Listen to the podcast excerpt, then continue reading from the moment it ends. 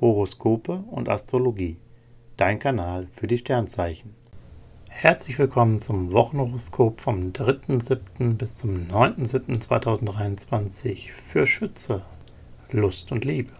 Venus und Mars wirken als deine Flirtguides. Likes, Matches und Dates bringen dich der Liebe näher. Du bist liiert? Bei euch beiden prickelt es ordentlich, denn die erotischen Vibes sind stark und leidenschaftlich. Beruf und Finanzen. Du arbeitest schnell und engagiert. Venus weckt dabei dein Interesse an kreativen Projekten. Du setzt auf Nachhaltigkeit und gehst bewusst mit der Zeit. Mit deinem Geld haushaltest du klug. Du bist aber etwas anfälliger für Luxus und Mode. Aber da ist auch mal ein Extra drin, weil du an anderer Stelle sparst. Gesundheit und Fitness. Deine sportlichen Ambitionen kannst du ruhig steigern, denn mit Mars an deiner Seite ist dein Energielevel hoch. Du gibst Gas und erreichst schnell, was du dir vorgenommen hast.